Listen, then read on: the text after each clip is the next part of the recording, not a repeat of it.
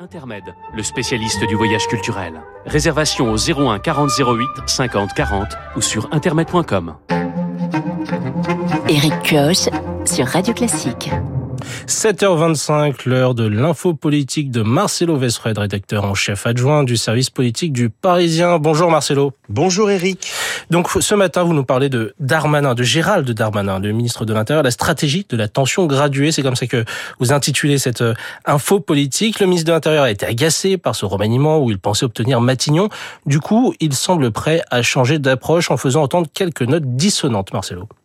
Oui, on ne parle plus que de cela depuis lundi. L'interview dans nos colonnes du directeur général de la police nationale, Frédéric Vaux, réclame la libération du policier de la BAC marseillaise, actuellement en détention provisoire. Pour les, opposants, c'est clair, c'est une pression inadmissible sur la justice. Or, cette interview, elle a été relue et validée par le ministre de l'Intérieur, qui n'a pas, en revanche, prévenu l'Élysée Résultat, Emmanuel Macron a découvert cette interview lors d'une escale en allant en Nouvelle-Calédonie. Il était furieux. Cette polémique a percuté son passage au journal télévisé de TF1 et de France 2 quelques heures plus tard. Un conseiller se pinçait pour y croire, je le cite, c'est dingue, Darmanin a fait ce coup dans le dos de Macron. Au même moment, le ministre de l'Intérieur venait d'annoncer qu'il réunira fin août ses amis pour une rentrée politique dans sa ville de Tourcoing, ce qui serait une première. Marcelo, euh, est-ce que ça veut dire qu'il euh, veut commencer à s'organiser? Ça y ressemble. Le premier flic de France fait monter ce qu'il refuse d'appeler un courant, qui n'est pas encore non plus une écurie, mais qui est déjà une petite musique, une fibre populaire et non technocrate, disent ses amis. Si Gérald Darmanin hausse le ton, c'est qu'il est déçu, il n'a pas eu Matignon et aucun de ses proches n'est entré au gouvernement. Ses amis sont même persuadés qu'il y a eu une chasse anti-Darmanin menée par Elisabeth Borne. Ils trouvent aussi que le gouvernement, nouvelle formule, penche trop à gauche.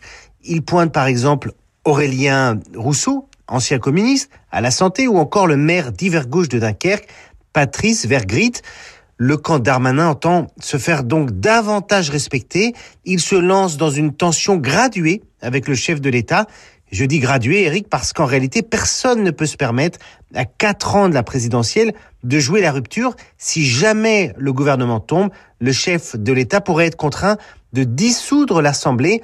Or, une victoire du Rassemblement national possible plomberait durablement les dirigeants actuels. Non, Gérald Darmanin ne peut faire que tendre l'élastique sans le rompre. Merci Marcelo Vesred, rédacteur en chef adjoint du service politique du Parisien. On vous retrouve demain. Et maintenant, un coup d'œil à vos unes dans vos quotidiens ce matin. Plus vite, plus haut, plus fort, Marc Bourreau. Oui, impossible, Eric. Impossible d'échapper à l'échéance. Un an tout juste avant les Jeux Olympiques de Paris. Des basketteurs, des cyclistes, des judokas, des footballeurs. Photos pleine page du populaire du centre au courrier de l'Ouest, du Dauphiné libéré au Parisien. La une la plus surprenante ce matin, c'est celle de l'équipe. Astérix et Obélix en couverture, numéro spécial Jeux de Lutèce 2024 et ce titre, l'irréductible attente. Des jeux et des questions. Paris brillera-t-il pour Libération? Serons-nous prêts? se demande la Croix. Résolument pour le Figaro et les Échos 2024, l'année des JO sera décisive et parsemée de défis. Un pas de côté dans le canard enchaîné. Emmanuel Macron prône le retour de l'autorité et se décerne la médaille d'ordre. Un contre-pied enfin dans la Nouvelle République. Mick Jagger, le chanteur des Rolling Stones, fête son anniversaire. Mick Jagger 80 ans et fidèle à la Touraine. Merci Marc Bourreau pour les unes de la presse. On vous retrouve tout à l'heure pour la grande revue de presse à 8h30. Et dans la suite de cette matinale, 7h40 retrouvera Pauline Lambert au Verbier Festival. À 8h15, nous accueillerons